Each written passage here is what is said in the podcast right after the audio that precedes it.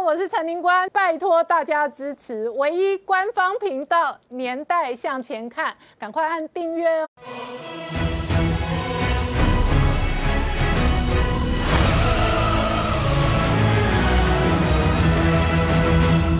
年代向前看，向前看年代。大家好，我是宁官，欢迎我们忠实观众跟粉丝朋友扫描 QR Code 订阅《年代向前看》YouTube 官方频道。我们看哦，拜登的特使团哦，陶德这一个访台的同时呢，今天菅义伟人已经到了华盛顿。稍晚哦，这一个美日的高峰会主要的核心议题将涵盖中国跟台海相关的议题。然而与此同时呢，陶德访台也强化台美关系跟重启 T 法的进程。而在美国内部呢，现在这一个反中强硬派要求更加严格的控管晶片跟科技的相关的技术。然而与此同时呢，这一回合呢，美国封杀飞腾之后，在台湾的电子股、晶片股当中冒出来的中国新风暴，变成台股最新的未爆弹。台北股市今天在创历史新高，而且完全站稳一万七千点的时候，台北股市当中晶片股的中概成份高的标的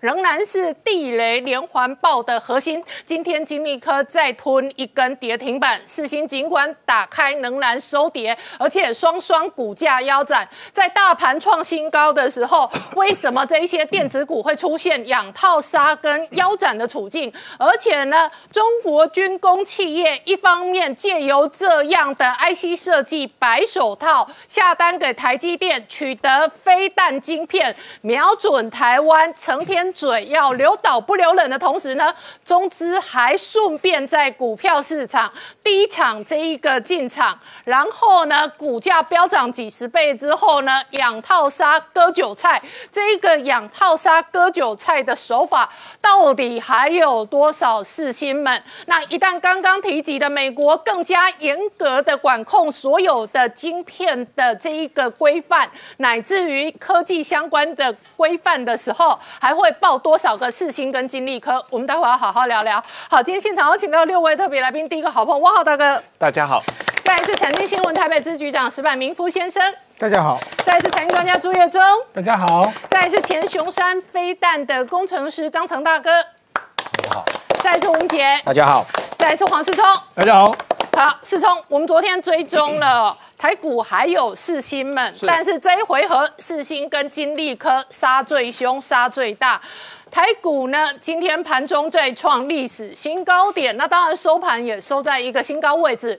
然而金利科呢，再吞跌停，那没错。世新呢打开了跌停，但是呢吞了五根跌停锁死之后，今天再跌，双双股价腰斩，而且这一回合哦，中国军工企业一方面赚台湾的晶片，做了导弹哦，瞄准台湾；另外一方面在股票市场养套杀散户割韭菜。没错，事实上，美国总统拜登呢，他就之前在美国这个绞发动对这个中概股的一个绞杀之后，现在台湾这股票市场里面一些中概股呢，可能也面临到非常大的这个压力。那为什么这样子呢？其实中国呃，美国要坚壁清野这个决心看起来是相当相当的强。那你可以看到，在台股创新高的过程里面，你只要能够跟美国沾上边的，哎，股价是在继续往上升。但是反之呢，你跟解放军或者跟中国这个沾上边的就很惨。譬如说，我们一直在节目上讲的这个三六六一的世星 KY，哎，今天虽然盘中呢有打开跌停，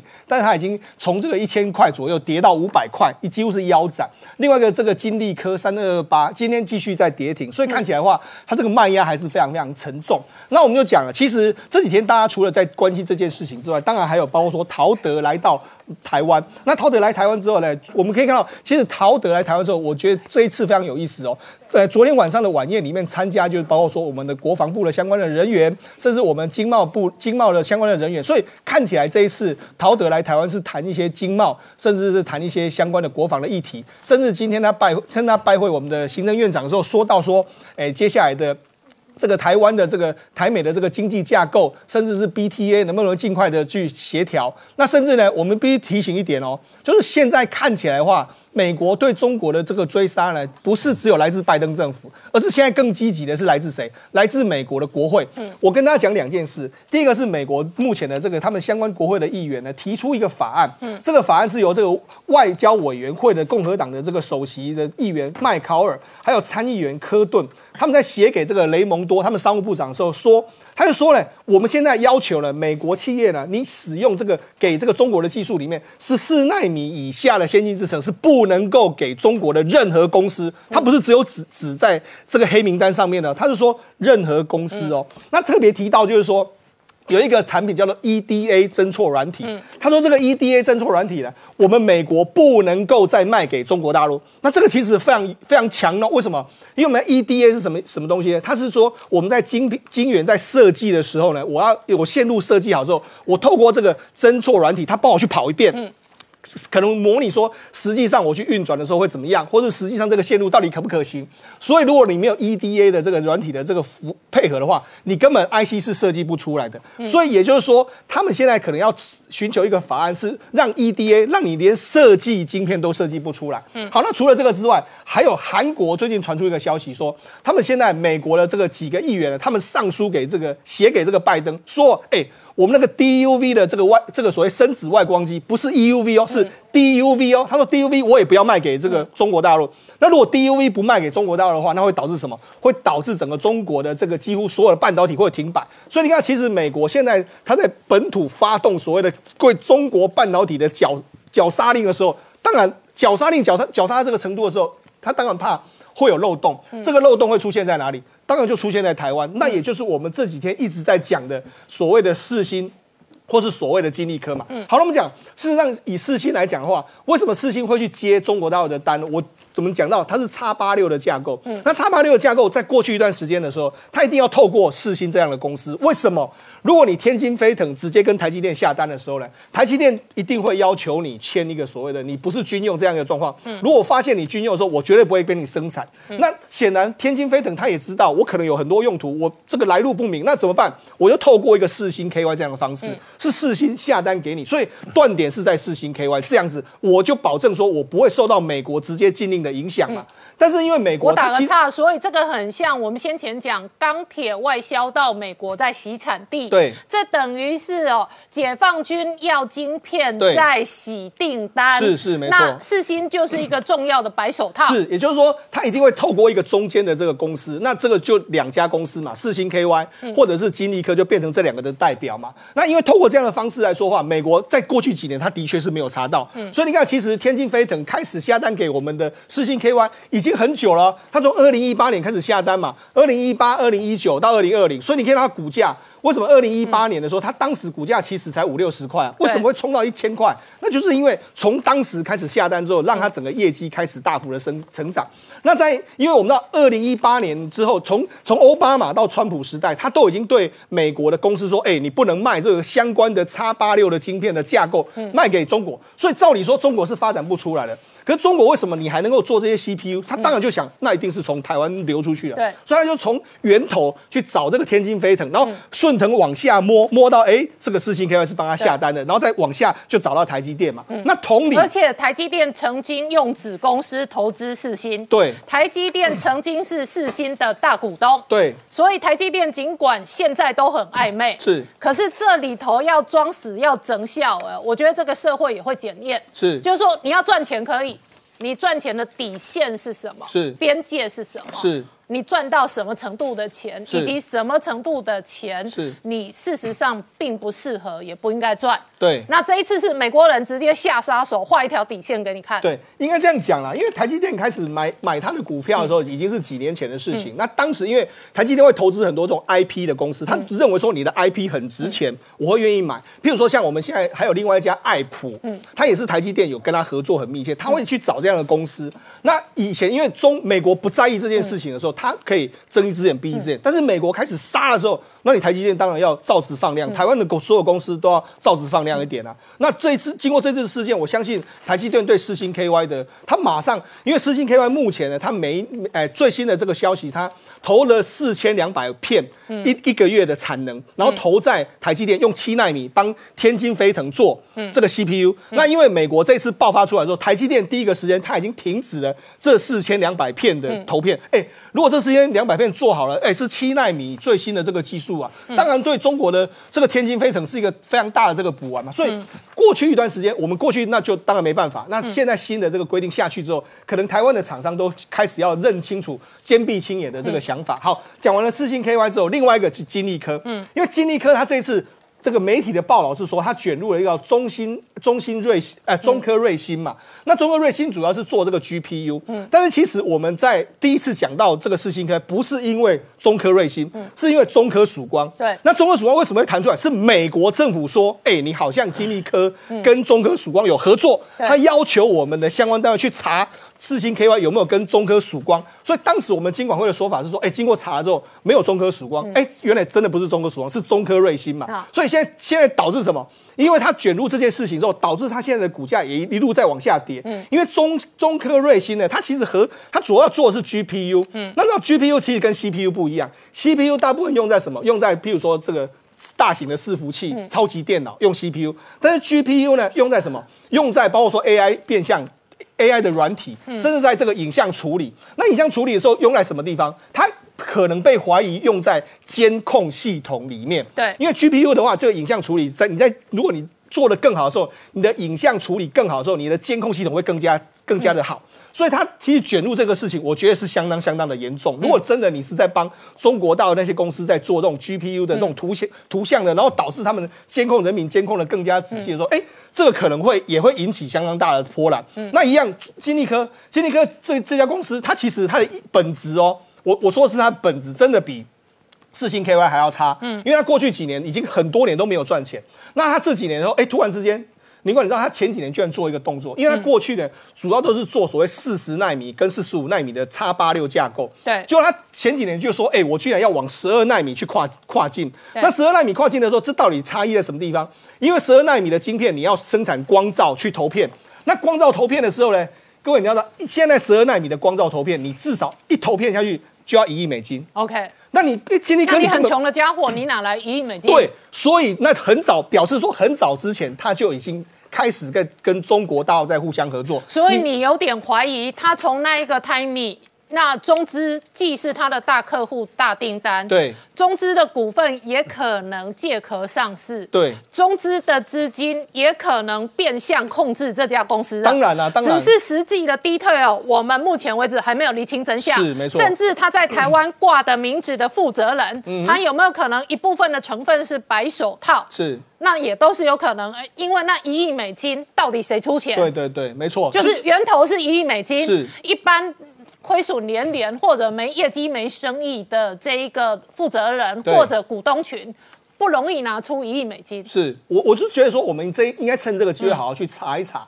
过去所谓的中资，它用什么方方法去渗透？除了我们在查这个中资的公司来这边这个地方设据点，甚至来这边挖人才之外，他有没有透过股票市场进来之后，透过这种所谓养套杀的方式去控制公司，或是怎样方式？我觉得刚好趁这个机会，我们大家都看到四星 KY 跟金立科这样跌的时候，会不会有更多更多这样的公司？当然这个。包括我们经管会、我们相关的单位，甚至立法委员出工，你应该好好去查一查，有没有更多后面的内幕。应该趁这个机会，让国人更加明白这后面的这些所谓的非常这个算是养套杀散户的一些故事。好，我简单讲，他在股票市场养套杀散户，他在晶片上，他做成军工企业，甚至飞弹瞄准台湾。是，那台湾人或者台股散户投资人。你接不接受这种状况？是这个是大家要扪心自问的第一个很严肃的问题。没错。第二个很严肃的问题，国安团队，嗯，上次抓小工程师，嗯，我请问你。这种短位的你抓不抓？对，小工程师一个两个，然后你就用国安法办他，OK？那现在电子业的工程师皮都绷得紧，都知道说这会有事。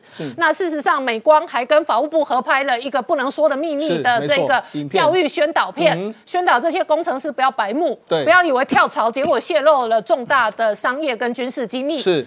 但是更大的核心的结构。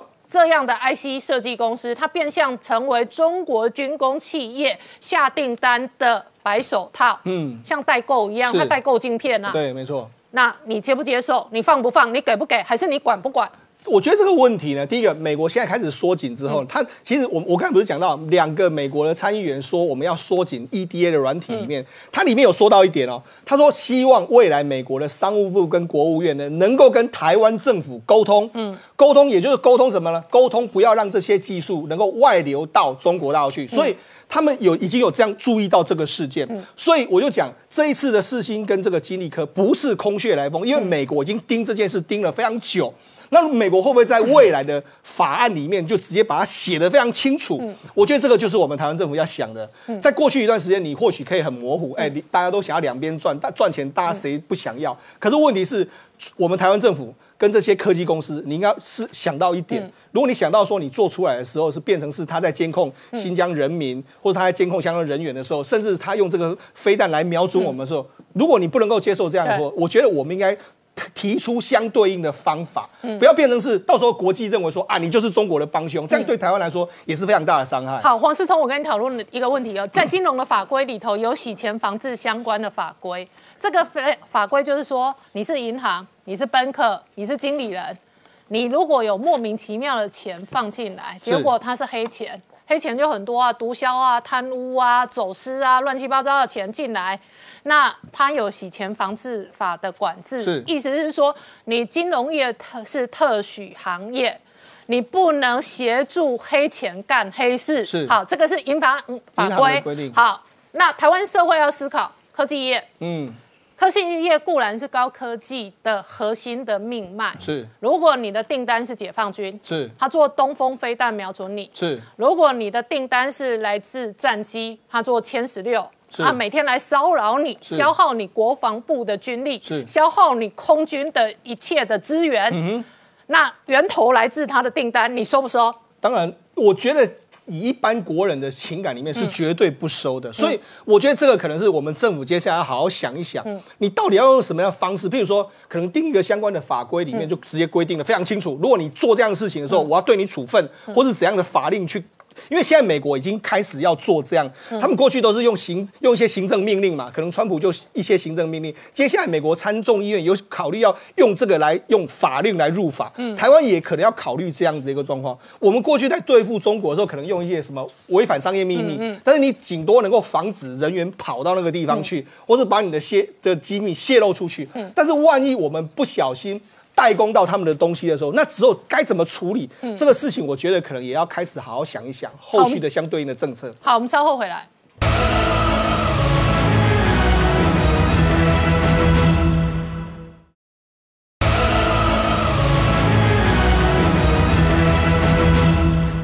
年代向前看的节目现场，我们今天聊的是台股今天在创历史新高。事实上，台北股市这一波的强劲表现，很大的要素、主要核心哦，都在大型电子股。那半导体更是重中之重。然后，半导体相关的族群固然业绩哦，普遍都大幅的成长，创下新高。但是呢，这一回合呢，跟中国串联，特别是有中国军工、军方嫌疑的，在台湾的。电子股，事实上呢，现在哦。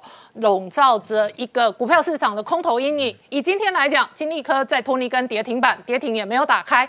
以今天四星的股价来讲，跌停有打开，爆了量，仍然收跌，双双股价腰斩。那主要的原因是这两个被点名黑名单，它可能源头的订单跟中国军方相关。那我跟岳中讨论了，股票会跌都有原因，股票会涨也有原因。这一次股票市场上怀疑中国军工企业一方面借由白手套在台。台湾得到飞弹、导弹相关的晶片，另外一方面，在股票市场养套杀小散户是好。大家如果去对比四星跟金利科这两家公司哦，四星在二零一六年才上市，可是金利科是一个很老的公司，它有十几年的历史了。你可以看到金利科的股价非常明显，在过去甚至在去年上半年基本上都是平的。对。都大概在二三十块左右。金立科是个不赚钱的这个低价股烂公司。是好，我们有对比，我另外一张我有抓出近十年它的获利情况。近十年它就有一八年跟二去年两年是赚钱，可是你看它的获利其实非常的少。嗯，你就以去年来说，EPS 一点零二元，凭什么股价飙到六百多块？对，这个本益比六十倍了，太扯了。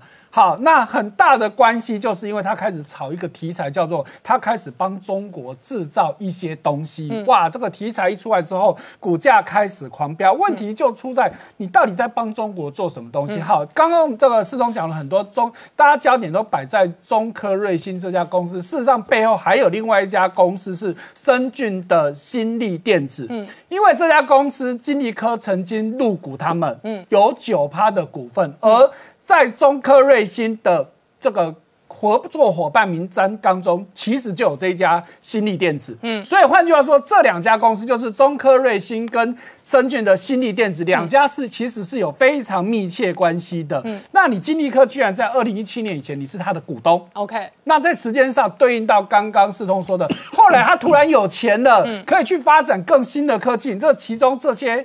其实让人家是去怀疑的啦。好，月中我在这里打你一个岔。是在台湾，其实股票散户很多。那过去看过很多借壳上市的案例。对。最常在台湾借壳上市早期的族群是银建股。是。有一些建设公司赚了钱，让他买一个壳，然后就开始做业绩拉股票。那这个台湾投投资人跟台湾观众都很熟悉。是。可是现在连我都怀疑。金利科这一类有没有中资借壳上市？呃，当然我们是没有，就是说它后面的外资乃至于中资是如何跟它合作，是，然后资金如何串联，然后再来资金串联之后，他订单下给他，是，然后开始做业绩，然后开始做股票，是。好，那我们再看一件事情，中科瑞星其实一开始它是跟高通合作，嗯，但是呢，它的表面说法说是因为技术遇到瓶颈，玩不下去，所以才找才才改找的这个金金立科。好，可是问题是。真的是因为高通跟他玩不下去嘛？怎么可能？哎，高通是什么技术？嗯怎么可能高通做不了？你金立科做得了？那我可怜。一般的说法是因为高通已经被美国政府警告了，你不能再跟跟中科瑞星做下去。好，那中科瑞星本来找到台湾也不是要找金立科，它其实原本目标是另外一家公司叫威盛。嗯啊，其实威盛在这方面技术真的是比金立科厉害。可是为什么后来没有找威盛？是因为威盛它的主要的研发团队其实在美国。因为我们知道这一波美国那个中国最主要就是要去美化嘛。如果你再找个研究团队在美国的，你用到了一些美国的这些。技术制裁权，那你到时候不是又被卡关了？所以显然金立科干净很多，所以他就找上了金立科。要不然就如刚刚所说，他本来就是个技术不怎么样的公司，我为什么要找你？我高通我都找了，我怎么会找你这种咖呢？哈，所以背后一定有一些不为人知的事情。好，那如果我们再看到，但是我打个岔，这种不为人知，今天股票腰斩到今天跌停都还打不开，是减掉应该介入办案，是交易所、金管会。国安局龙脉增效，是你应该办案。这里头有没有人谋不彰？有没有违法情境？然后有没有坑杀小散户、小股东？这个都可以由法令规章来管理。是我们再去对比这两家公司的股东结果。我们在昨天我们看过四星科的。的四 G K Y 的股东基本上都是法人，前十大股东当中九个是法人，除了这个老板自己是其中之一之外，可是如果你今天你再去看金立科的股东当中，正好相反，只有一个法人，九个都是自然人。好，哎，问题这九个自然人当中背景是什么？坦白说，我没有能力去一个一个去查，我只能把这个资料列出来。他法人的持股其实非常的少，我们截至昨天，整个法人持股才七趴多，所以。对应到诶，四星 KY 正好相反，四星 KY 法人高达九十五趴，其中有八成是外资，外资，所以我们合理怀疑四星 KY 的钱可能就是从所谓的假外资假外资啊。可是金利科又是另外一种情况哦，因为就我们刚刚说的，我从他的财报里面，我们从看看起来都是以自然人的为主，唯一有一个重叠的就是这个美商摩根，哎，在两家公司都是前十大股东，但是它只有一个代号零零四。背景到底是谁，我也无从得知起好。我想这个检调单位都是可以去切入去调查的。好，所以回到一个很大问题，显然金立科的资金，假设它有来自于中资的资金，它进来的方法应该跟世新科就是不一样。就不一样的方法了。嗯，所以这些事情，我觉得减掉单位应该要仔细去查这些问题啊。好，那再讲，而且我在补充哦，我昨天还看了一下世新的筹码哦，世新会被怀疑养套杀这个台股的投资人哦，不是没有原因的。我只有简单抓他过去一年，是。他过去一年外资突然买一万张，是哦，买高价股买一万张是是很罕见的事情啊。是哈然后过去一年，它果然股价拉抬大涨。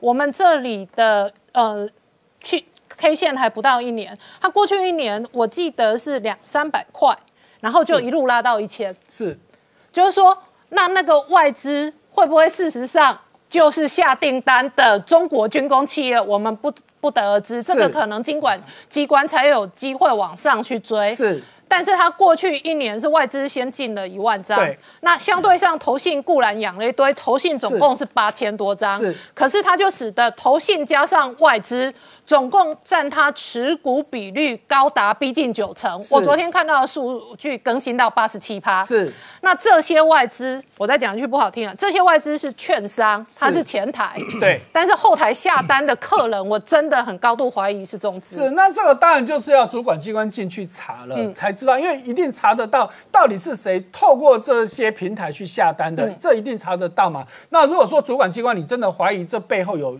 中资，嗯。或者是所谓假外资，不管反正有问题的话，你都应该要去查。好。所以对应我们再去看金利科的情况，金利科的情况真的很特别，因为就外资的部分，在金利科其实一共只有五千多张，好、占比其实只有七点六七趴。那再来就是四星 K，我们讲到它透过投信，其实会让很多投资人赔钱，因为投信也是四星的四星是大众的钱对啊，，可是问题是在金利科，我查了一下，投信居然只买了九张，而且其中一张还昨天买的，嗯，哎。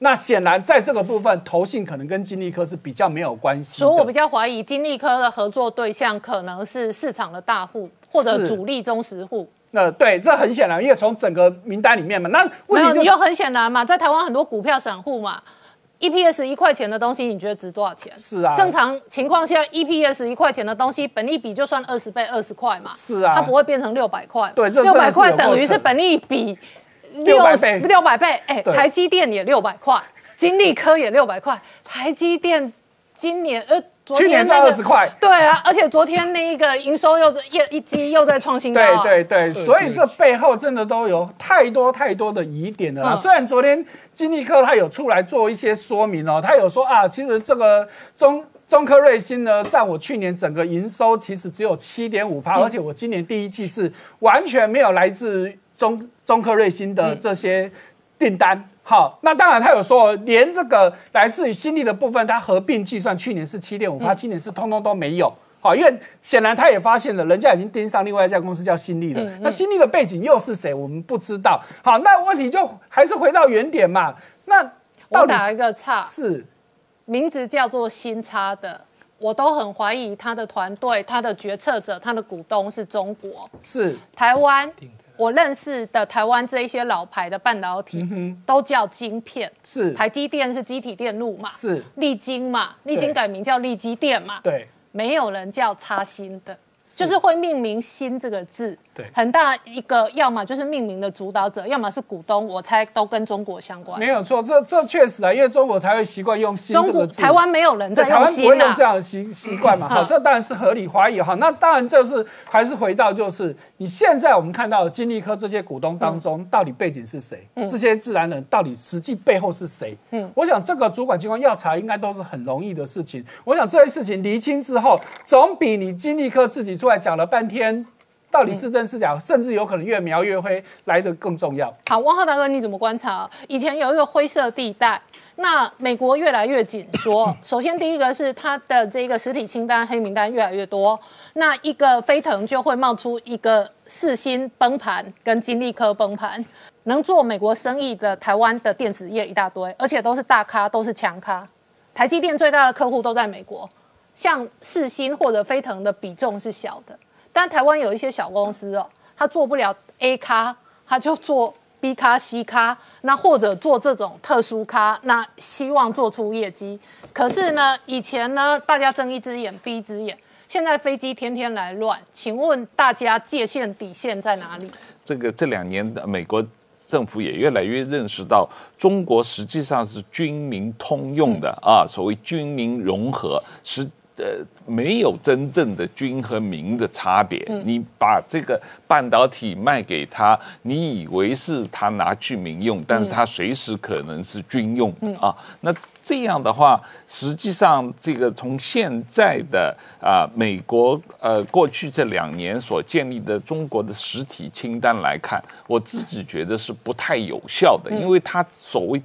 每一次都是一个一个企业来公布，来针对他们啊，然后后来发觉他后面有拖了一长串啊，然后又发觉说，我实际上呃，我封锁 A，A 就透过 B 来找台积电下单。是。就是这样，我我我我我封锁了，封杀不完，我，封杀不完，所以实际上真正要建立的一种限制是对产品本身做限制，不管是中国的民用企业，还是军工企业，还是什么企业，通通不能出口。所以这就是这两天这个美国议议员这个提出来的嘛，就是说只要是高阶制成的啊，十四。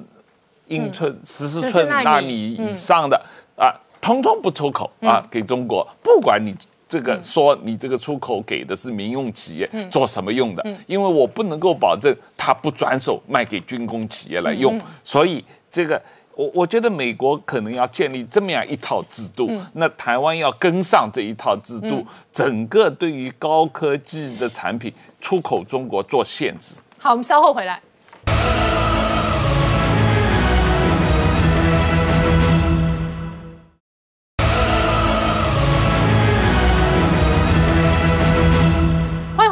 年代向前看的节目现场，我们今天聊的是哦，这一个拜登事实上放了两个这一个特使团哦，分别在这几天访问两岸。那 Kerry 去的是上海，陶德来的是台北。那外界观察的固然是他的平衡政策之外哦，另外请教一下石板明夫先生，事实上今天现在此刻，监狱伟人也到了华盛顿，你怎么观察拜登现在的战略？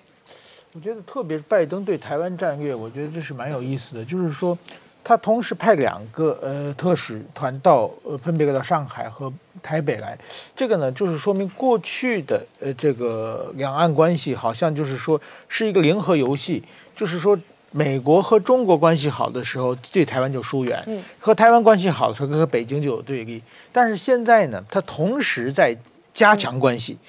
这这点呢，就是说，在过去历史上没有。那么也就是说，台湾问题已经和中国问题某种意义上，拜登是想把它切割出来，用一种独特的跟台湾交往的逻辑来思考这个问题。那我认为，他拜登问题呢，他这政权呢，他这个又是说，他很清楚自己想要什么，也很想清楚北京想要什么，台湾想要什么，所以才做这种这个。他和北京想要什么？他和北京都想要恢复这个中美关系。这个美中关系当然是会有很多很多对立的，但是毕竟是从川普的时代变成拜登的时代，至少维持一个就是一个正常的交往。那么派这个凯凯瑞去呢，也是一个非常明显的，就是说，那我先是使者去嘛。这个当然他是一个气候使者，他他国内的反中情绪非常强的情况之下，他一定呢要。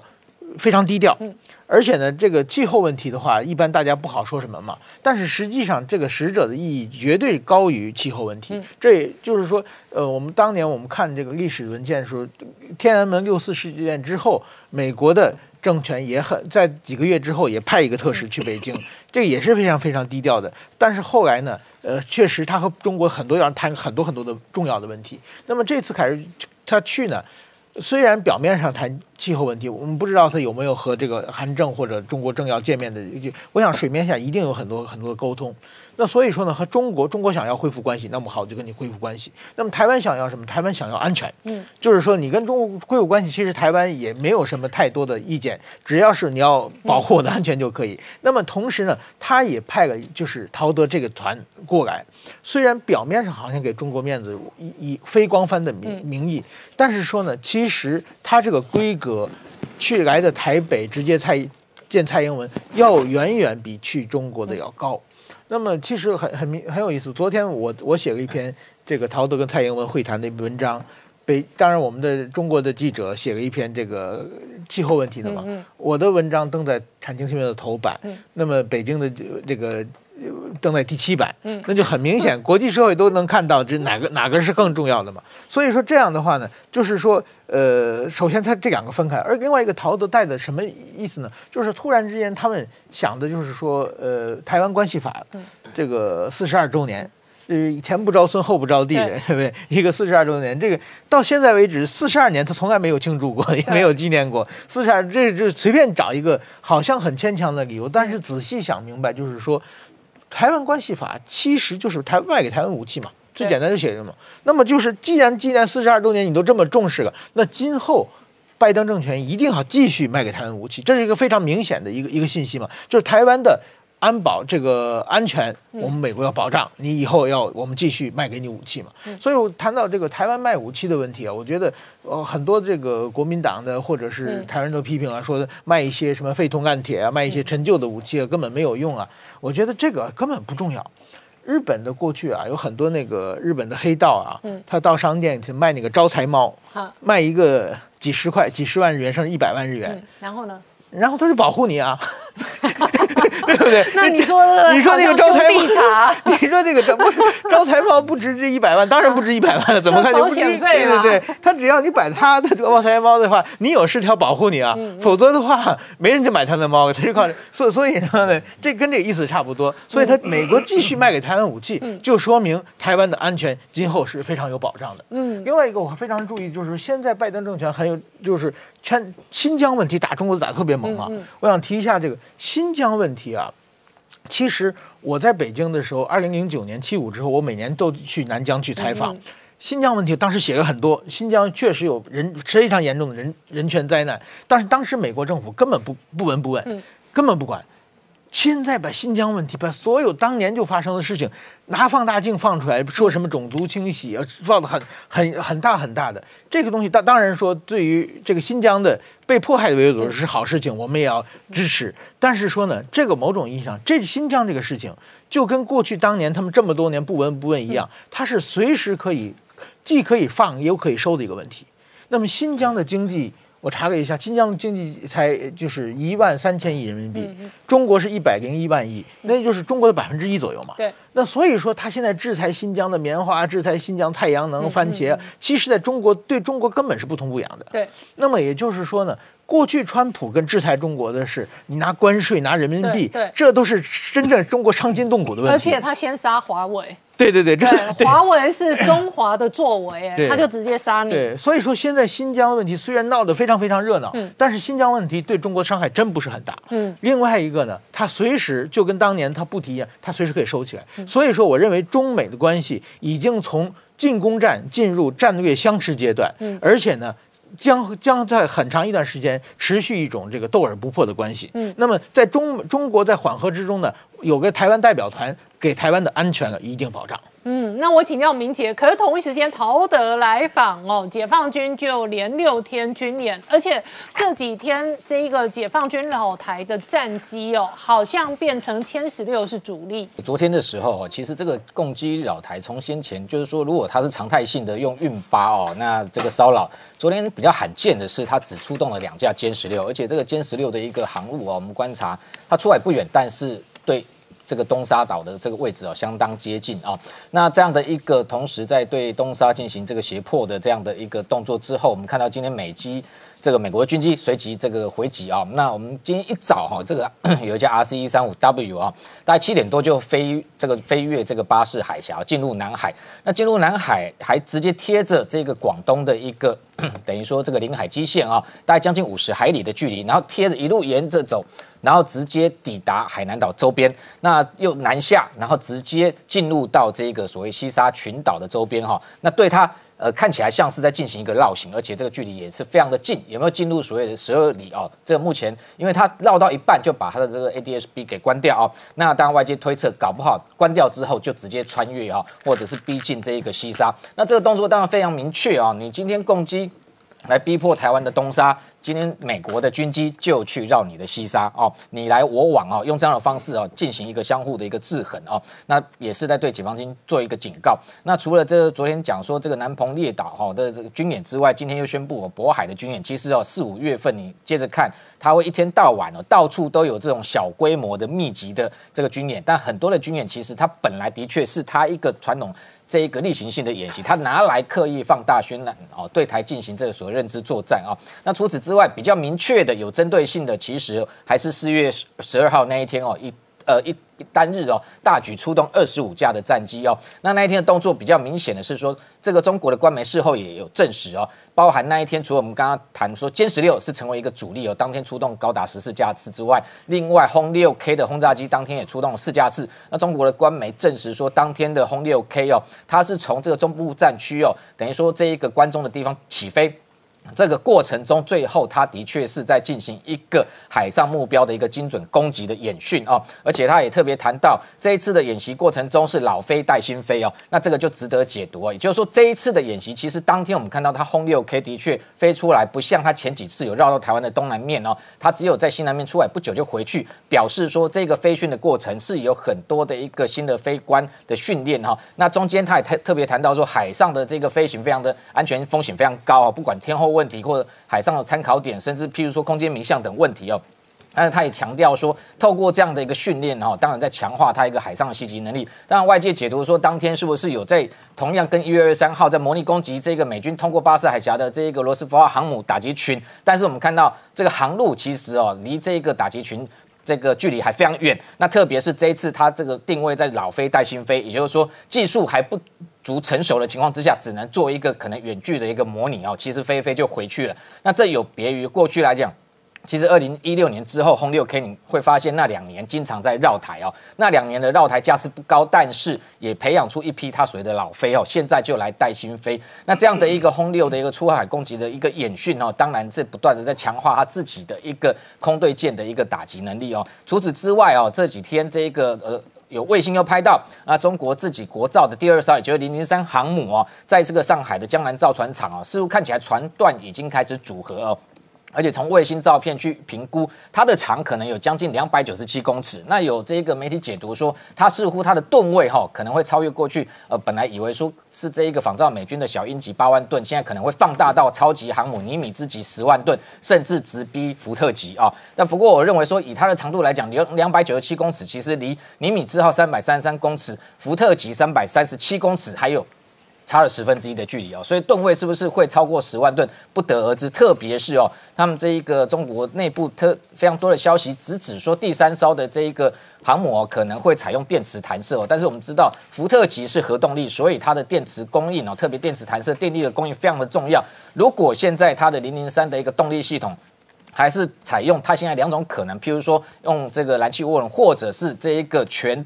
这个全电推进系统哦，那当然有别于先前的辽宁号跟这个山东号，呃，烧锅炉的很容易出问题啊。那如果用新的一个动力系统，是不是有足够电力能够提供它电池弹射？我觉得这是一个很大的一个技术考验哦。那当然除了这个之外，他们的目标本来是希望二零二五年打造出三支航母打击群，二零三五年有六支航母打击群，但现在看起来。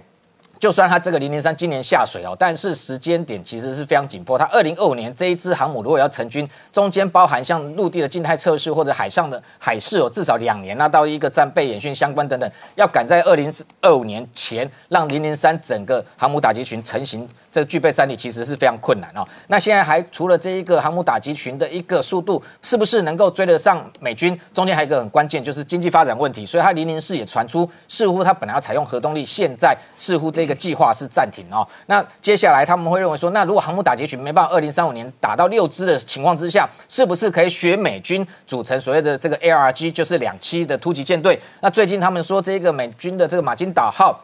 加上两艘哦，这个圣安东尼级这个 Somerset 跟这个 San Diego 两艘组成一个两栖打击群哦，那进入南海对他们进行所谓的这个威慑。他认为说，未来因为解放军现在已经这个准备打造这个第三艘的零七五，还有包含零七一，总共有八艘哦。那这样的形态有没有可能未来其实组合这个轻航母舰队哦，能够这个弥补它的一个所谓的这个航母打击群来不及的一个这个做法？不过最后讲了半天哦，其实是白搭。为什么？因为我们看到这一次马金达号上面带的还是什么 F 三十五 B 的垂直起降战机。今天解放军只要没有这种垂直起降战机的一个战力，这样的一个 ARG 就没有办法组成啊。那最后补充一点，近期哦，美国空军在这一个去年秋天进行一场这一个呃机密的兵推，最后。被曝光出来说，呃，这个前前推二零三零年哦，台海如果万一爆发战争，美中在对战之下。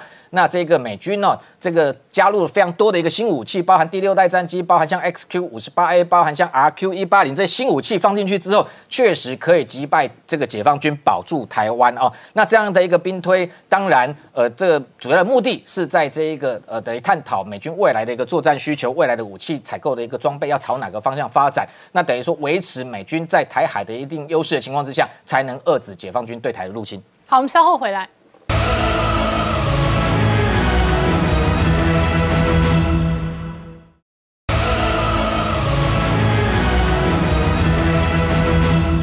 回到年代向前看的节目现场，我们今天聊的是哦，陶德访台的过程当中，解放军宣布连续六天军演。那当然哦，这一回合哦，这个老台的解放军飞机也创下新高纪录。那事实上，美中之间的军备竞赛哦，几乎是全方位的。我请教张成大哥，现在事实上哦，杀到高超音速飞弹的对决。好，我想先用这张图啊，给观众朋友说明一下，为什么高超音速飞弹这个题目啊，会变得这么的让受人家瞩目哈。我们看这张图上啊，呃，以前我们我们所谓高超音速的一个飞弹的主要重点，我们大家都会比较放在所谓的弹道飞弹。为什么放在弹道飞弹？因为弹道飞弹它返回地球的时候呢，就受到重力加速度的影响，它很容易超过六倍音速甚至十倍音速。那天下武功唯快不破啊，只要快就很难去拦截它。那我们看这张图里面呢，高那个弹道飞弹飞上去再回来返回地球的时候，其实雷达地面的雷达是有机会看到它的。嗯。可是这高超音速飞弹，它你看到上了大气层之后，它回来的时候，它在雷达侦测之到之前，它已经击中目标了。嗯。那现在谈到高超音速，现在几个国家在发展呢，在呃，其实。大家可能有注意到，在中国，呃，中共那边他们的东风十七的飞弹就号称就是高超音速飞弹。为什么先讲的号称呢？因为到目前为止，我个人是没有看到那个东风十七实战或者实际演习的资料。但是在俄罗斯却宣布的比较多，好像刚刚屏幕上先锋飞弹就是俄罗斯，它是已经已经服役的一个高超音速弹。但美国的部分就比稍微比较落差一点，就像美国的 A G M 一八三 A。他在这个月初做测试的时候，甚至还美国自己都承认是失败的一个测试，在八月五号呃四月五号做的测试，他自己都承认是失败。那我讲一下他的他失败的地方在哪里？高超音速飞弹它之所以可以成为高超音速，有一个很重要的部分呢，是它的引擎的部分啊。那这个技术其实很不容易，非常不容易。那现在所有讲的极音速飞弹都是用这种技术，就是高高蓝冲压型技术来做的。好。那美国这在测试什么东西？它不是，它这在测试，不是完全在测它的高燃，嗯，就是 A G N 一八三 A，不是测这个高高高燃冲压引擎，它测的是它的助推器。哦，什么意思呢？雄三飞弹有助推器，雄三在发射之后，它的助推器脱落之后，要到达音速的速度之后，它才能够启动冲压引擎。嗯，好，一样的概念。那美国正在测试它，它的是它的所谓助推器。嗯，结果助推器在脱离过程中有些拉差。好，好，所以的就是。这个讲点什么事情呢？就美国在高超音速飞弹这件研发上，事实上某种程度是落后俄罗斯跟中国大陆。但是也不要小看美国的技术哦。呃，高超音速发展里面有一个很重要的东西叫做散热，就是抗热的问题。那美国在呃上个世纪里面的太空梭已经完很完善的把这番基础做好了。所以不要小看小看美国的国力啊。美国现在发展高超音速飞弹，完全是用 B 五十二轰炸机来投射，这个跟其他国家是完全不一样的。其他国家都是用弹道飞弹的方式，就像我刚刚给大家看的第一张图，它类似用弹道飞弹的方式打到高空，再产生所谓的滑翔。那美国是直接用，因为美国的国力够，它直接用 B 五十二轰炸机，然后带到高空就放出去，那减少了推力这个刺激。那像这种精准打击跟远程的航打航力是会更强的。在高超音速飞弹，我补充一件事情啊，这样子高超音速飞弹用乘波飞行跟弹道飞弹差别在哪里？它可以比一般弹道飞弹增长百分之五十的射程。嗯，那如果精准度够好的话，加上卫星导精准度好，那高超音速的威胁是非常大的。嗯，那我想跟大家讲一件，就是我们国家的事情啊。现在传说中的云峰飞弹啊，啊，我个人观察，它有可能就是我们中华民国的高超音速飞弹，只是不容易，不不不。没有公开过而已。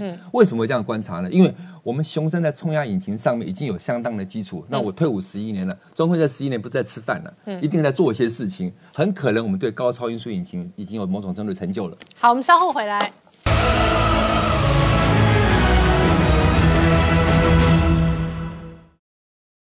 我是陈宁官，拜托大家支持唯一官方频道《年代向前看》，赶快按订阅哦。Hello，我是陈宁官，拜托大家支持唯一官方频道《年代向前看》，赶快按订阅哦。欢迎回到《年代向前看》的节目现场，大家好，我是宁官，欢迎我们忠实观众跟粉丝朋友扫描 QR Code 订阅《年代向前看》YouTube 官方频道。我们看拜登入主白宫快要三个月了，现在第一个访问华盛顿的这一个国际元首就是菅义伟。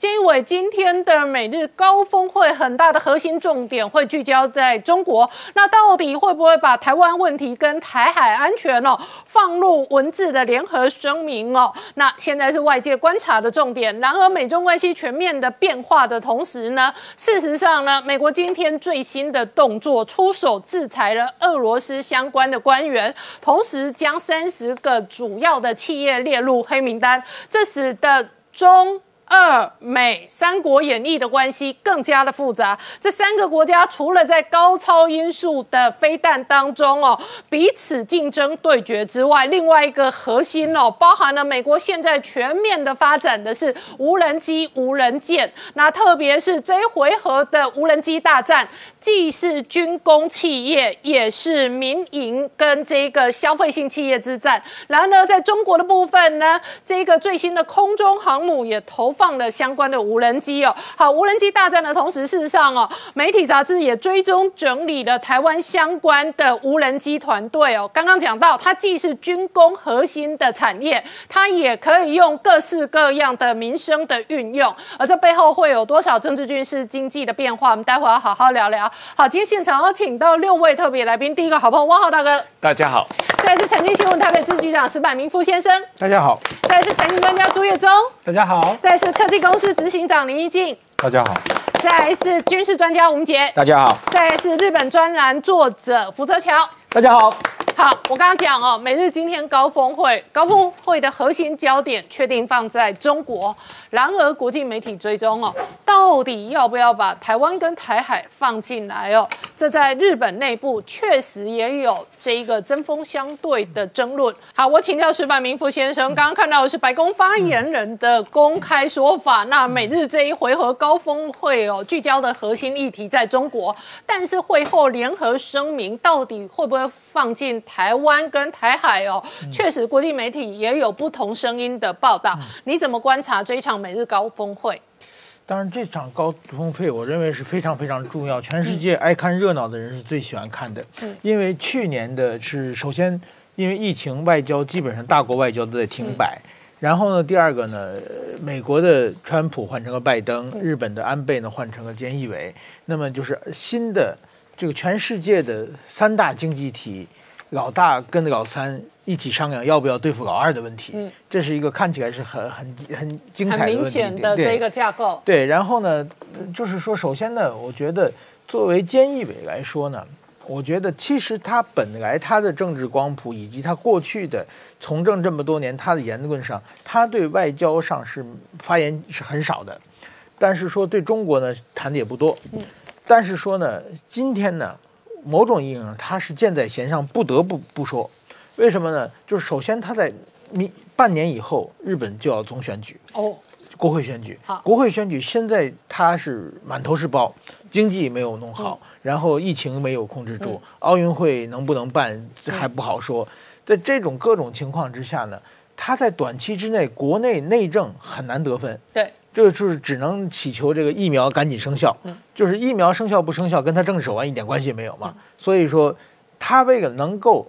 稍微反回声势，只有在外交上得分，在外交上得分呢，那么跟美国一个是呃第一个就是说拜登拜登入主拜登以后第一个呃访问的日本首相，呃外外国首脑，第二个呢就是在中国方面他能往前走几步，这是最重要的，因为现在呢日本的舆论调查对中国反感的人也非常非常多，如果只要反中就有票就能拉回他的声势，但是说呢同时呢比如说日本的国内。以二阶俊博的自民党干事长为首的，还有很多亲中派，而且日本的财界现在日本经济很惨，只有依靠中国的经济上对中国依存是很强的。现在得罪中国是不是一个好处？所以日本国内有牵扯。嗯，但是说呢，他这次去美国呢，而且呢，拜登呢，这个人拜登过去，川普是单打独斗，自己闯在前面跟中国对抗。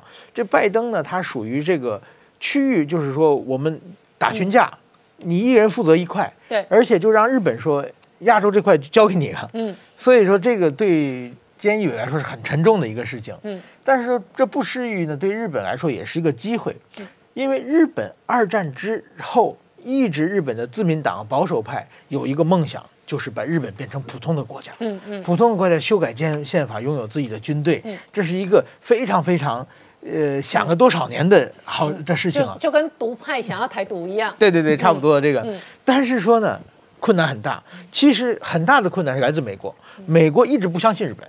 就是说到九十年代，还有美国的呃重要人物说，这个日美安保呢是瓶子上的盖子，就是把日本封下去。嗯，这瓶子盖子打开以后，日本就像怪兽就跑出来。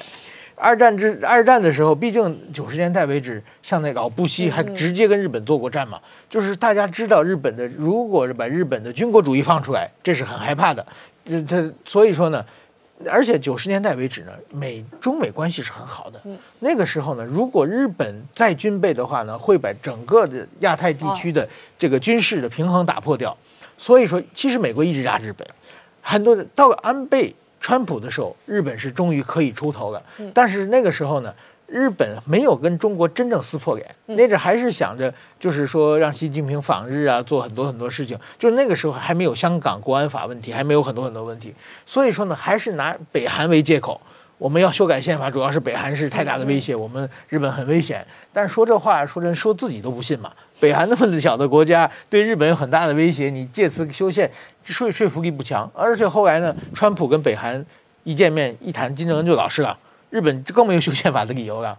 哎，这个时候终于可以跟中国撕破脸了。名正言顺的告诉日本国民，以及告诉这个全世界，嗯，日本最大的威胁来自中国，嗯，我们要跟中国对付对对抗的话，我们要就要修改宪法。现在我们去美国谈完这个事情以后呢，而且拜登呢已经说真的已经对日本的这么多年的表现已经相当信任了，对美国的压制美国不让改线的这种美国的声音已经慢慢退潮了，反而是让日本能够承担起更大的责任，在亚洲的这个帮帮美国分担更大的是责任的呃力声音越来越大。所以这次菅义伟去日本，虽然他是在外交安全保保障上不是一个很明显的、很有明显想法的政治人物，但是说不定他欠的这个声明，发表这个声明，就会改变日本战后这七十多年以来的命运，把日本往真正普通的国家迈出很大的一步。好，那我观察菅义伟哦，现在已经确认的行程是此刻在华盛顿。对，下一个阶段呢，下一个行程印度。对那印度也是反中第一大国，反中第一大将。对对对对然后再来去菲律宾。对所以事实上他也有要串联这一个东协国家哦，串联出一个印太包围网。包围中国的一个战略布局。对，所以说他就是在外交上他要得分嘛，嗯。所以而且呢，这些事情过去都是老大要管做的事情，现在呢，老大呢这年龄比较大了嘛，然后呢，老二呢到处出来管一管。对，出来以后呢，去联系各方面的，嗯。这个基本上我觉得亚太呢，当然日本现在。呃，还有和平宪法，很多事情做不了嘛，要还要仰仗这个印度啊、澳大利亚的力量，而且日韩的关系，我想今后慢慢的也会修整。另外一个，我想包括台湾，台湾和日本和这些的在安保上的对话呢，通过这一一一段时间以后呢，台湾也毕竟加入了新的这个联盟之中。好，那我请教你啊，这一个是菅义伟哦，这一个他接任呃安倍的位置之后，明显的外交动作。对。但是你刚刚提到日本半年后也有大选，对而且执政党他会被检验，因为刚刚几个内政议题哦他，显然很难交代。对因为比方说疫情不好，比方说这一次现在还在吵奥运办不办，对然后比方说日本经济在疫情之前有相当多的产业非常依赖中国，对。那疫情之后呢，那一些产业也相当的惨烈。对。然后日本的科技产业的实质的能量哦，嗯。也有很大一部分是必须依赖中国的市场跟中国的生意，所以日本它所遇到的中国艰难，就是说它固然内部是反中。但是他做中国生意的这帮人都想要做啊，所以一旦他执政党败选，他也可能有路线调整的压力。因为我们观察文在寅现在惨败，事实上也是内政的不满。但是文在寅的亲中路线也会被反对党掌权者再调整回来对。对，所以说如果说呃，我还是希希就是。日本的在野党现在因为日本在野党好几个政党，如果他们选举自民党实在不行，嗯。而且今天有一些问题是他现在的儿子还有一些金钱上的丑闻，好。所以说这些事情如果继续发酵，而且就是说在野党如果能联合起来的话，嗯。真有可能就是在十月份选举自民党败嗯。拿不到过半数，那样的话呢，就是由这个立宪民主党。嗯，张展立宪民主党就是日本的文在寅他们，啊，所以说呢，这个可能我们都要重新洗牌。比如说嗯日本要干涉台湾啊，像安信夫的讲话这些东西，可能我们一切都要归零，重新盘。当然说，即使左派上来，也不可能修改多大了。嗯但是说总体上想法都会有改变。好，汪浩大哥，你怎么观察今天的日韩啊美日的高峰会，以及高峰会主要的聚焦重点都在中国？当然，这一次呃是拜登上任以后第一个在白宫接待的外国领导人。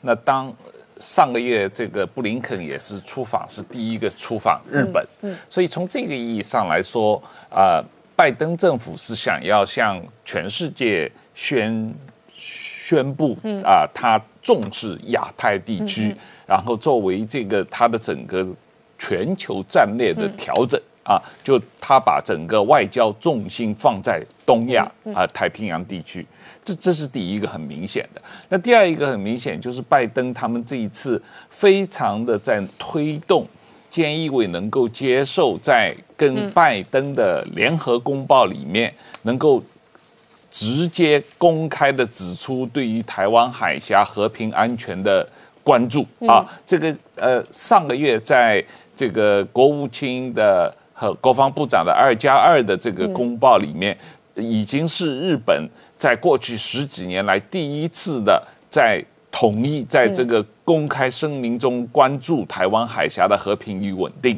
那么如果这一次这个呃美国和日本的啊、呃政府首脑层级、国家领导人层级也做同样的公开的声明的话，那实际上是一九六九年以来的这个日本第一次在这个层级关注台湾海峡的这个安全和稳定。那这个是一个比较重大的日本。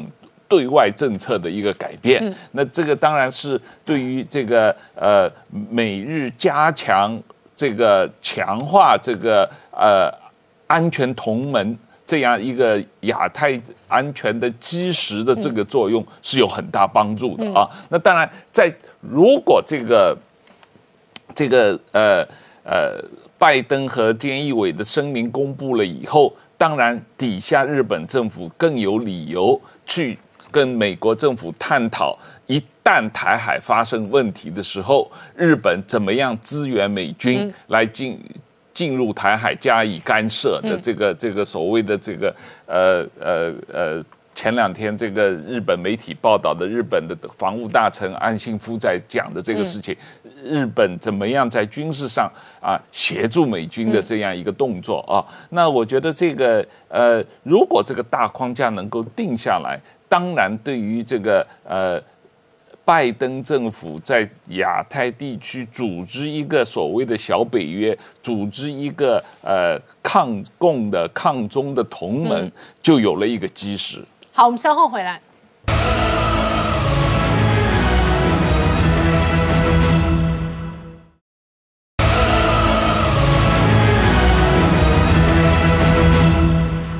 《年代向前看》的节目现场。我们今天聊的是今天菅义伟人在华盛顿，那美日高峰会核心的焦点都放在中国，到底会不会把台湾跟台海的安全哦纳入会后的联合声明哦，是国际间重大焦点。当然，这也实质影响台海的这一个两岸关系跟军事的风云。但是呢，美国事实上跟中国跟俄罗斯陷入的都是超级军备竞赛，不仅仅是高超音速飞弹，不仅仅是航空母舰，事实上最新的趋势方向都朝向无人机、无人舰。那这里头呢，美军固然又秀了最新的这一个无人中程幕僚机，中国方面呢，事实上呢也秀出空中航母，那它的这一个投放也是无人机。对，其实这个未来作战哈，大家可以想象一个画面，其实满天都会是无人机哈。为什么用满天来形容啊？我先谈美军这一次用 KC 一三五加油机。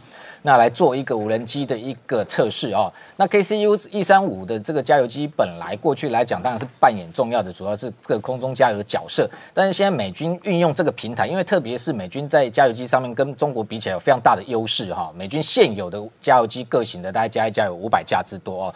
这个解放军只有十几架，那它这个加油机像 KC 一三五虽然服役有段期间，所以它利用这样的一个大型的空中载台，未来可能会扮演一个空中的一个战情中心资料库的一个角色哈。那用这个 KC 一三五来指挥所谓的无人机，那它的这一个。呃，指挥的无人机哦，其实过去我们陆陆续续谈到几种情况啊。其实哦，它这一次的这个设计哦，我觉得这就是未来战争的一个概念。就是说，我们先前谈到这个美军的第六代战机曝光啊，它美军的这个参谋长特别谈到，未来战机空中战力绝对不是一比一对一这样的有人战机的一个 PK 哦，它绝对是一个有人战机的系统加上无人机加上大量的一个感测器的一个网络作战。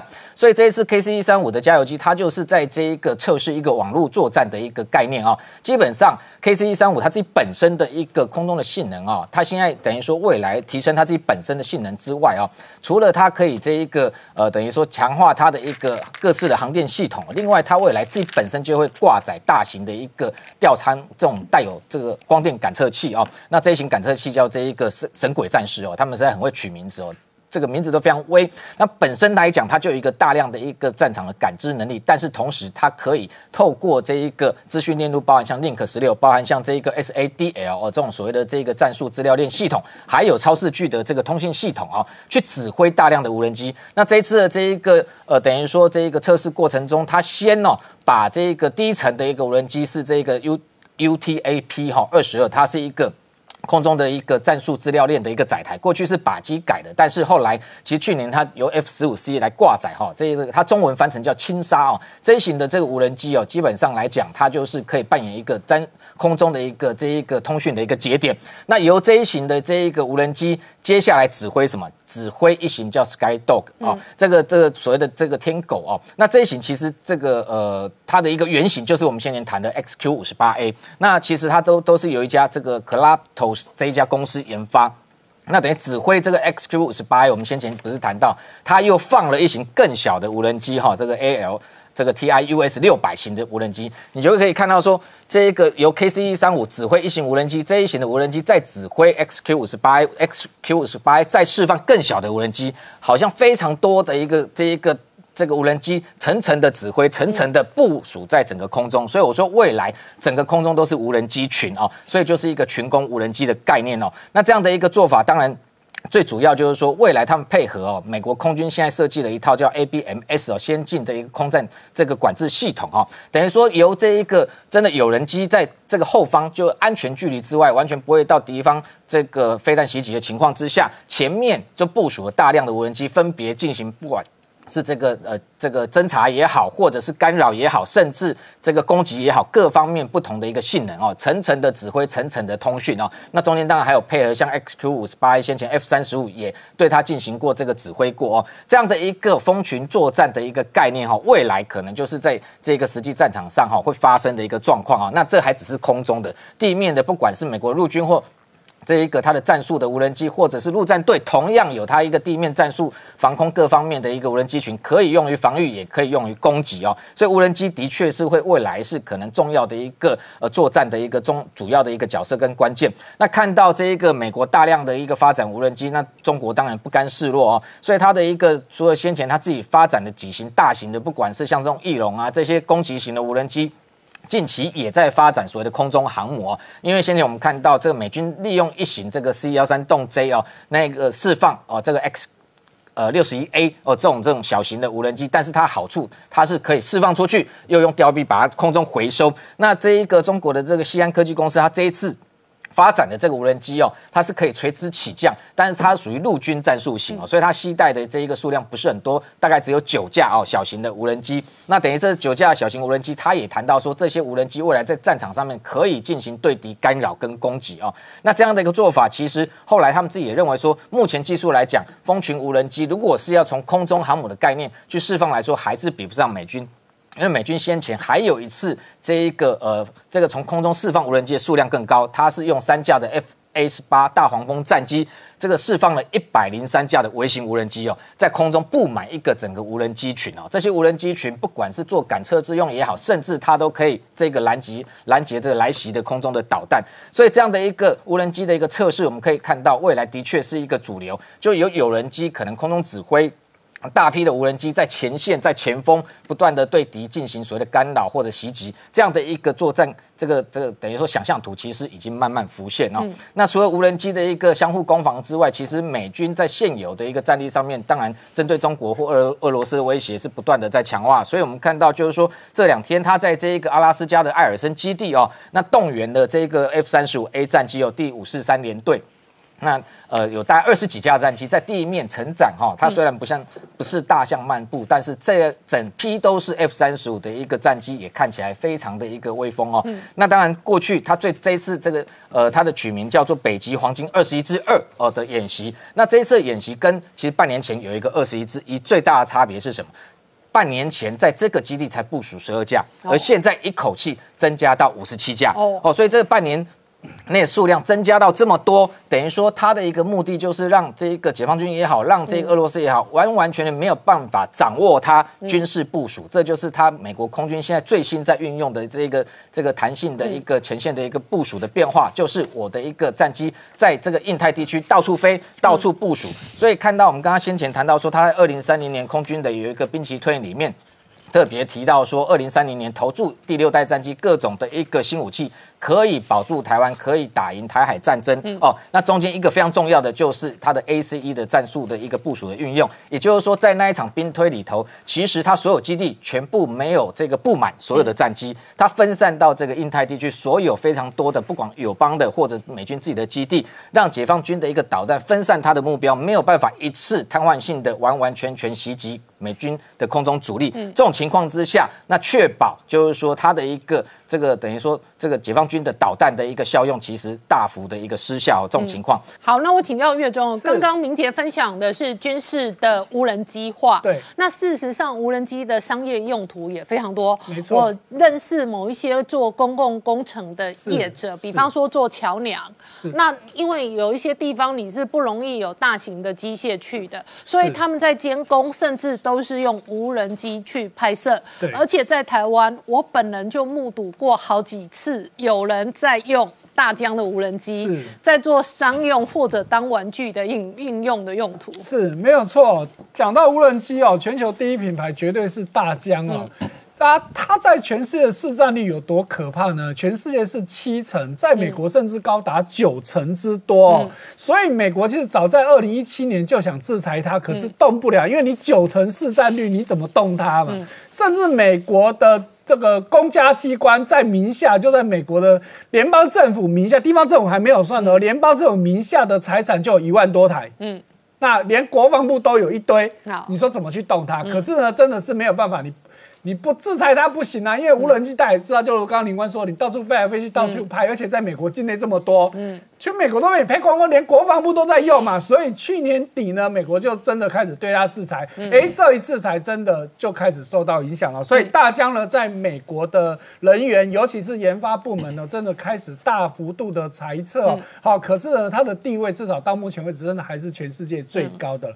好，那当然这个无人机的重要性不用我多说，大家都很清楚。那台湾当然自己也要做这一块啊。好，目前台湾的这个无人机的应用，好，就我们看到媒体的报道。大概就是这几个方向哦，一个是物流，中南部看到很多撒农药，对啊，这个是尤其是这这个方面是我们台湾目前应用上最多的哈，所以包含救灾哈、收集资料啊、基础建设的监控，还有甚至人员的运输。那其中这边还有一个没有提到，其实军事用途其实也都有了。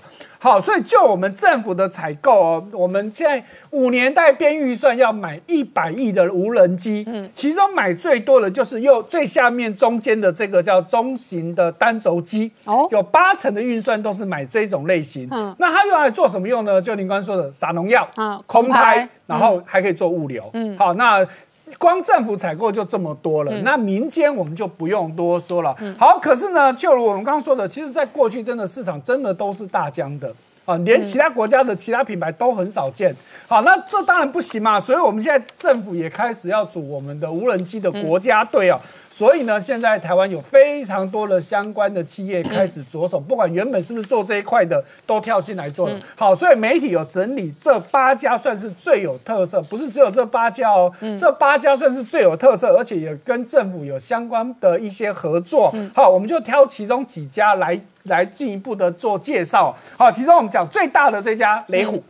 好，那雷虎其实是台湾非常老牌的一家公司，它其实原本是做模型，对尤其各种玩具模型起家。嗯可是，在二零一六年的时候，Nice 集团入主。嗯，好，那现在大家看到照片上，这就是 Nice 集团的陈泽芳董事长的第二个儿子。嗯，好，这陈冠如。好，他因为对模型很有兴趣，所以他就把雷虎这家公司哦，用这个创投的名义，用他们的关系国票创投的名义把它买下来，哎，也开始了改造这家公司。我们刚刚说，他一开始做模型嘛，物理模型真的就是小孩子玩的东西啊，但大人也在玩了、但是。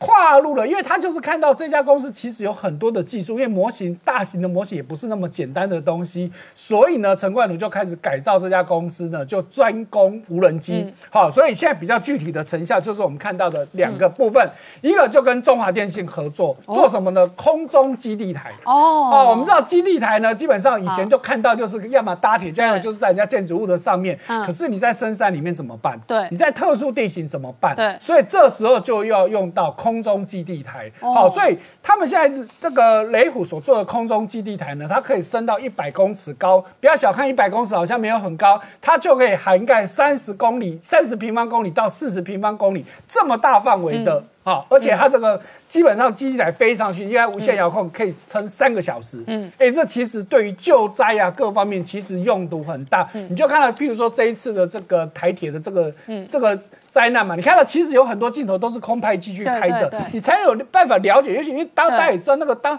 当下那个地形非常的严峻，连车子都不太能够进去，所以借由空拍机，我可以更了解整个整体的状况。对好，所以雷虎现在在做，问题是那个地方很偏僻，嗯嗯，你要有能够传输讯号出来，你要有基地台嘛，对。所以这个东西就派上用场。哦。好，更进一步，你看到它在军事上的用途，就是去年他参加汉光演习。啊，哇，军事演习其实也都一定要行动通讯嘛。哦。问题是当过兵、参加过演习都知都知道，走到秦刷哪来哪有基地台可用？对。这时候这个东西就可以派上用场。哦，是好，那再看到另外一家公司哈，这家公司我真的要特别讲一下，因为他他的执行长其实是我们学校的老师哈，南台科技大学电子系的老师哦，好，不过他现在已经跳出来自己开公司，已经不在学校了哈。来，那个大家在二零一九年的时候，大家印象最深刻，那时候屏东灯会，嗯，花了大钱请了 Intel 来做无人机的展示，嗯哎，这个李志清执行长，他就是当时看到这件事嗯。情，说，哎，这件事情为什么要花大钱请英特尔的团队来做？嗯我们台湾难道做不到吗？因为他原本就是他原本是成大航太毕业，他就是专攻这个部分，所以他也跳出来做，嗯哎，就很快就有具体成效哦。哎，你可以看到那几张照片。哎，哎，这个很厉害哦！大家不要以为那是点灯哦，那是嗯无人机在天空中排出来的造型哦。哦，真的哦，对，左边的图形就是过去这个疫情很严重的时候，就是对为了感谢那些这个嗯防疫人员的对贡献，所以你看到他用无人机在天空拍这样子的图形，就是类似这样灯光秀，对他可以拍各式各样的灯光秀，哎，很漂亮哎、哎，真的这非常的困难哦，而且那这比烟火还要漂亮，没哎有，错哈，像现 以后在在跨年拍这个就好啦。对，像现在很多的活动晚会都会找他们去做做无人机哈。现在他是台湾做这个所谓的这个叫群展。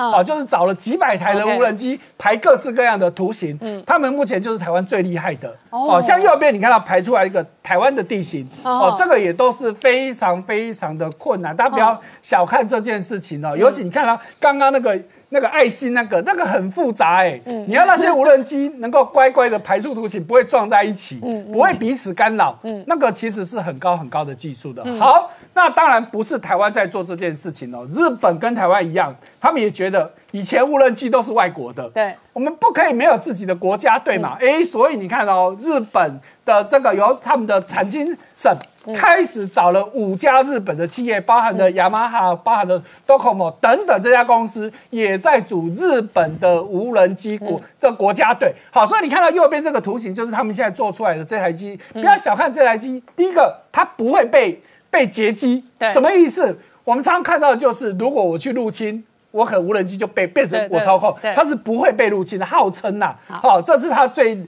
最厉害的地方。再就是，就算我不幸被你抓到了，嗯被你拦截了，我里面的所有的机密呢，全部都加密，你是无法破解的。它当 OK 然是日本政府这么说，真假我们就不知道了。嗯所以可见这个无人机真的是越来越重要。好，我们稍后回来。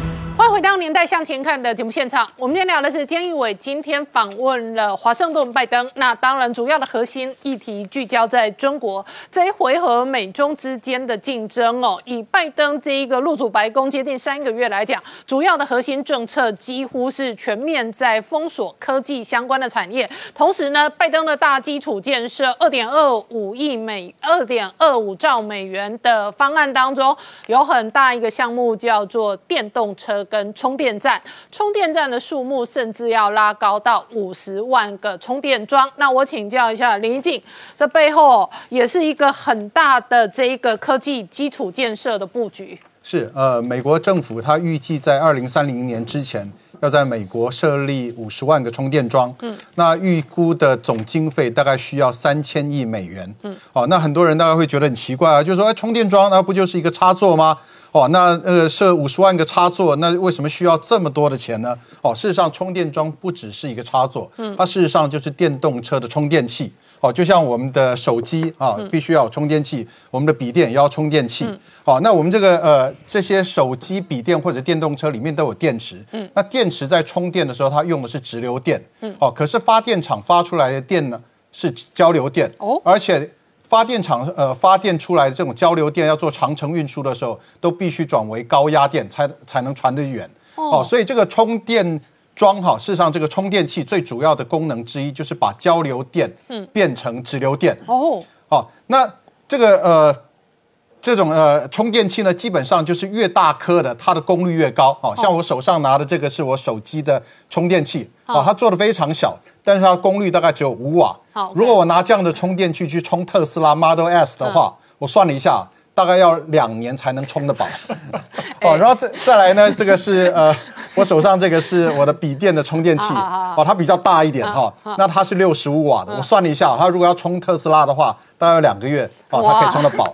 哦，那如果说你哎、在我用过特斯拉的快充充哈，对。其实哦，呃，我大概已经使用电力剩下二十趴，然后充到八十趴还要花一个多小时。对，没有错。那我们看到那个呃特斯拉，你那个快快充站了，就是好大一个，比人还高嘛。对对对。哦，就是因为这种呃充电器，它就越大的话，它的功率就越高。嗯。哦，那这这时候的很多人又会想说啊，现在不是电子产业很厉害，什么东西都可以越做越小吗？哦，那为什么没有办法把这个充电器做得很小？哦，就是因为这种充电器它是一种。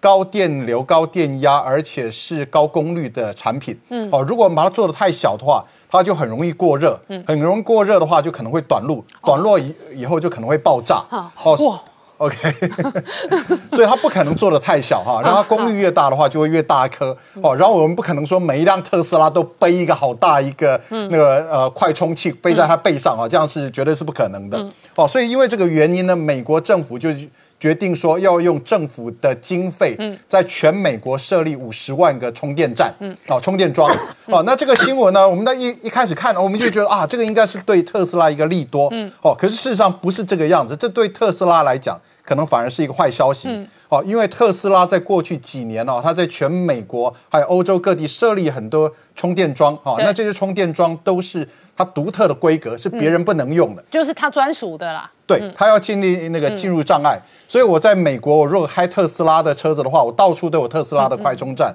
可是我如果开的是福特汽车的话的那个呃电动车的话，那我到到处找都是特斯拉的充电站，我就没办法充电。哦，所以这个对特斯拉来讲的话，它最好就是说政府不要干涉，让它自己来设立那个呃它的快呃快充站。哦，那这个充电桩它那个呃为什么不是相容呢？最主要的原因之一哈，一个是电压，还有那个接头的形式，嗯，还有一个是充电的形式。哦，我们单单以那个接头形式来讲，我、在市面上就已经好多种哦。我们在图呃上面也会看哦，有日本规格的，有欧洲规格的。哦，可是那个特斯拉呢，因为它、呃在美国它的市占率最高，所以它既不用日本规格，也不用欧洲规格，它就用它自己的规格，所以它长得跟人家都不一样。哦，可是呢，那我们一般充手机也一样啊，你 Apple 系统跟 Android 系统，你的充电线的规格插头也不一样啊。对，也是不一样哈、哦。那因为这个呃，汽车的充电器它更复杂，它还必须有一个呃 protocol，就充电的协定。嗯哦，因为我如果在充电的时候啊，那一下子充太多的电，那个汽车的电池可能会过热。嗯哦，那还是一样啊，就是说如果过热，它就可能会爆炸。哦，这时候汽车的电池模组就必须通先那个充电桩说啊，你等一下，你等一下，你先不要充电，嗯等我冷冷却下来以后，你再继续给我充电。哦，所以这个中间还有一个通讯协定的问题。哦，然后特斯拉在美国，它当然是使用它特殊的规格，因为它是老大，它希望呃建立进入障碍。可是它在欧洲呢，特斯拉并不是最大呃市占率最大的公司，所以它在欧洲就很乖，它就是使用欧洲规格的充电孔。哦，哦 OK，然后所以它的车子欧洲货跟美国货，它的这一个充电孔，你看很明显是不一样哦。是那主要的原因是它当地的充电站的规格也不一样。对，那因为哦。欧洲还有很多其他的呃汽车公司都在呃推电动车，所以呃它必须配合别人用呃那种最 popular 最最通用的那个充电口。好，那特斯拉在中国呢更有趣了，嗯哦，因为我们知道中国的政府啊，它是最强悍的。中国政府就是说，他觉得什么东西都要他自己定规格对，所以中国他用的那个充电孔呢，既不是欧规，也不是日规，也不是特斯拉规格。然后特斯拉在中国的汽车，它就有两个充电孔，嗯哦，一个是欧规的，然后一个是中国规格的。那为什么还要欧规这一个？哦，因为那个欧规那个大概是要充那个呃交流电，哦。哦，那个是比较旧型的，嗯。哦，那就是有一个欧规的那个呃那个充电孔。嗯，OK，那这时候啊，我们就回到讲到美国哈，那美国政府现在事实上有两个有一个两难了哈，他说如。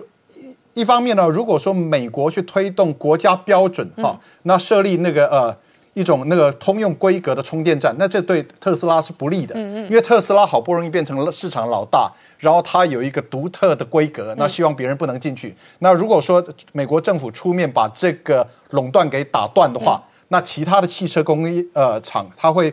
呃，比较容易进入这个市场，但对特斯拉是不利的。嗯，好，那对台湾来讲的话，又有另外一个两难哈，就是说台湾的政府哈、事实上现在很多人都在讲，台湾政府是不是也要发展自己的充电桩网络？嗯，可是现在如果台湾的政府要做这个充电桩网络，最大的问题就是我要选择什么规格？对我要用日规、欧规，还是特斯拉的规格？那当然还有一种可能，就蓝营的人可能会讲说，我们要用中国的规格嘛。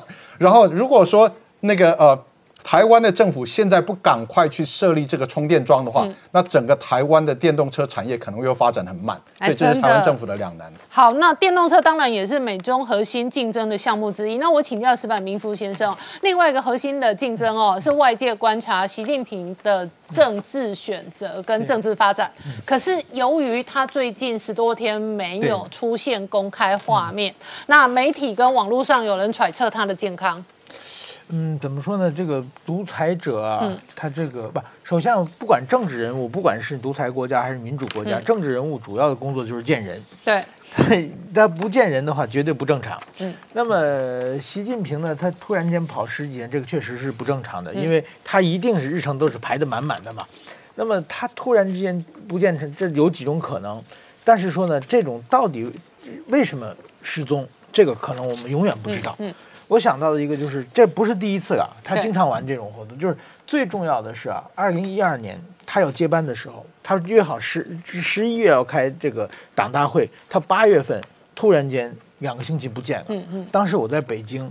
急得像热锅上的蚂蚁一样，东京天天打电话说你这个死了没有啊？要不要接呢？是怎么回事？因为接班人要如果变的话，那么我们整个的所有的采访的过去都采访很多嘛。关键是我那是写了一本书，正要出呢，《习近平传》。那不他不接班，我的书就白写了嘛。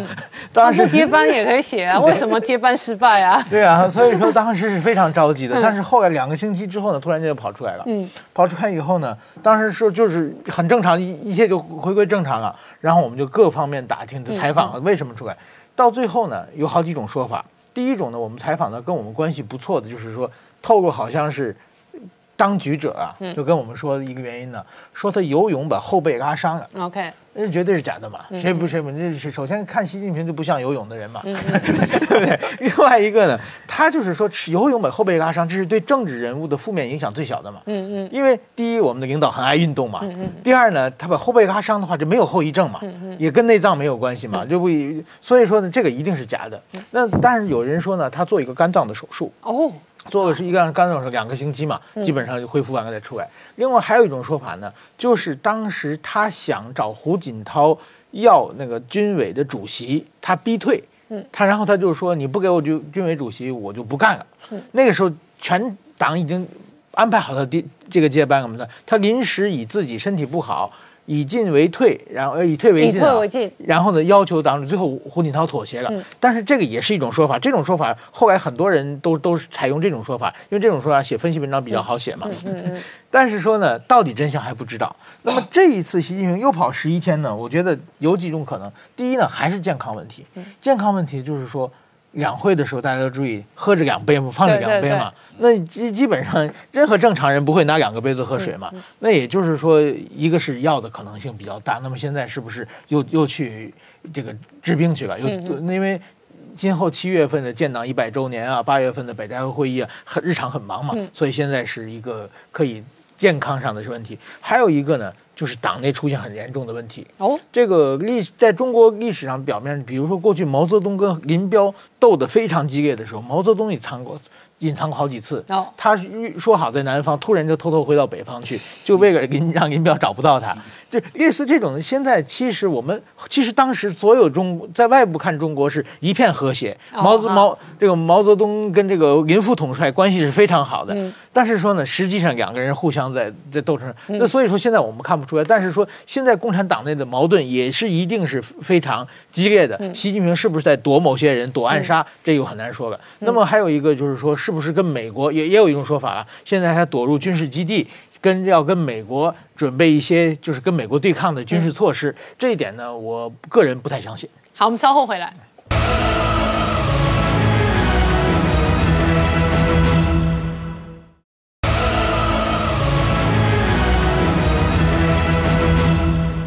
回到年代向前看的节目现场，我们今天聊的是菅义伟此刻人正在华盛顿哦，美日这一场高峰会哦，外界关心影响了西太平洋哦，特别是东北亚的这一个政局变化，同时也牵动着台湾跟台海。不过呢，就在这个时间点呢，美国仍然出手制裁了俄罗斯。好，明显我们刚刚看到的是拜登哦，这一个呃今天凌晨的公开画面记者会，那主要的原因是美国出手制。制裁了三十个俄罗斯的黑名单。上个礼拜的今天这个时间点，事实上美国是制裁了中国军工企业超级电脑七个黑名单。对，其实我观察拜登对俄罗斯或中国，目前其实基本上还是核战两手了哈。印得一手，当然出手是现在讲说要制裁三十个俄罗斯的企业名单，那同时还要驱逐十名俄罗斯在美的官员啊。那这个背后的原因哦，大概有三项。第一个，当然他提到说，这一个俄罗斯哦，这一个企图干预美国这个二零二零的一个大选哈。第二个是提供这个赏金哦，给阿富汗的塔利班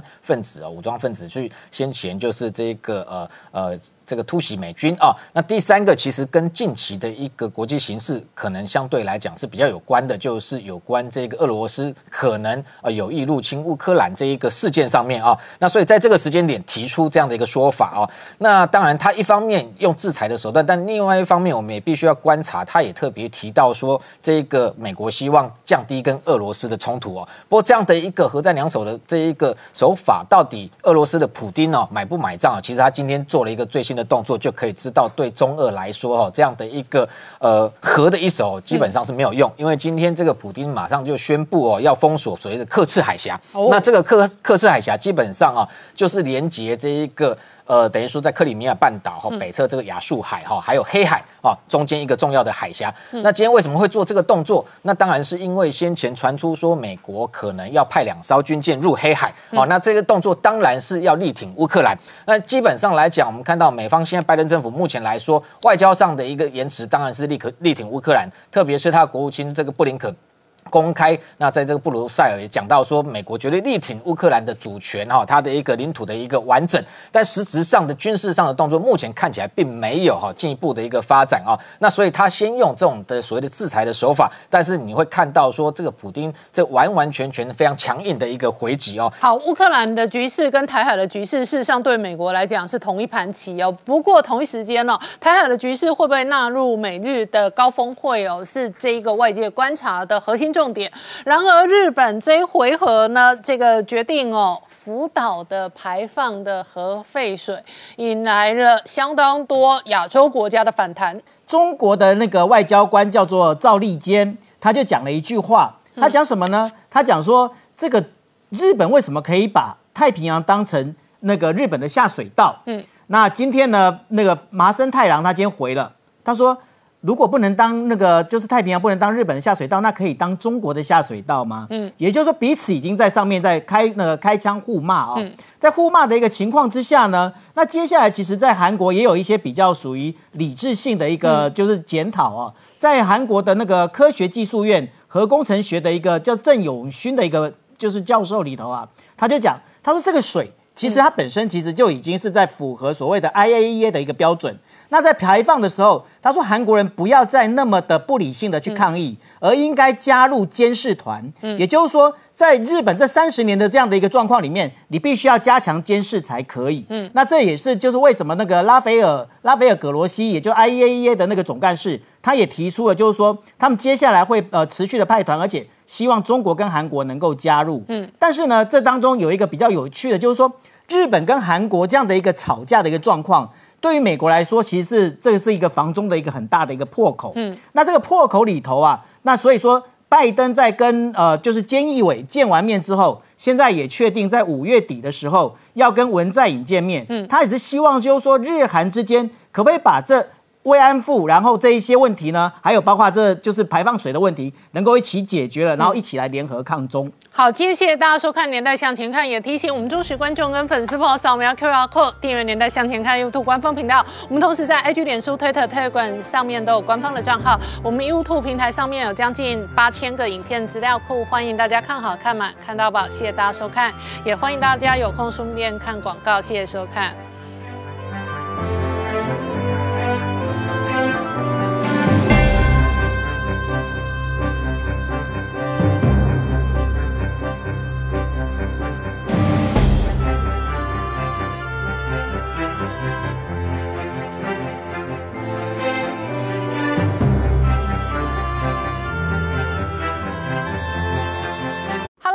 陈宁官，拜托大家支持唯一官方频道《年代向前看》，赶快按订阅哦。